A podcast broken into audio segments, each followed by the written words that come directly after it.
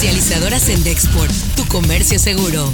Presenta Notigape, el podcast La Mañanera. Eh, ayer el doctor López Gateles contestó a los señores gobernadores que efectivamente se iba a poner la vacuna de la segunda, la segunda dosis de la vacuna a todos quienes habían sido vacunados con esta primera dosis importantísimos, como podría ser la presidencia de la República, ¿por qué no?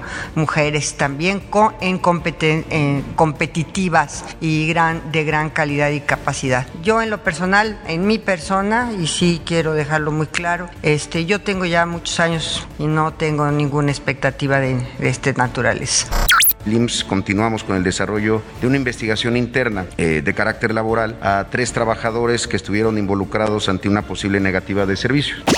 Esto suena en Noticias MBS con Luis Cárdenas. Un juez de control decretó prisión preventiva eh, justificada a Alonso Ancira, al dueño de Altos Hornos de México, por el caso de agronitrogenados por las mañanas con Ciro Gómez Leiva. El presidente López Obrador difundió en un video que ya tuvo su resultado negativo de coronavirus y que regresará pronto.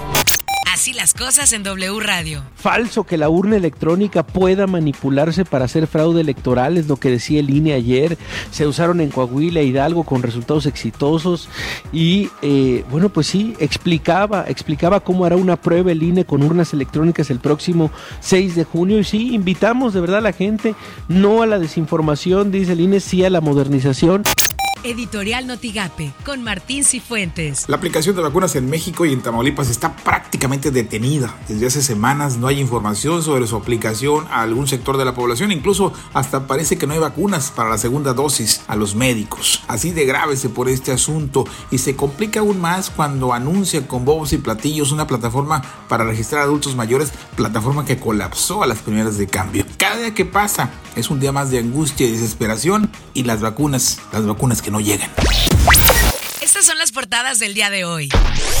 La prensa de Reynosa alertan por vacunas COVID-19 de dudosa procedencia.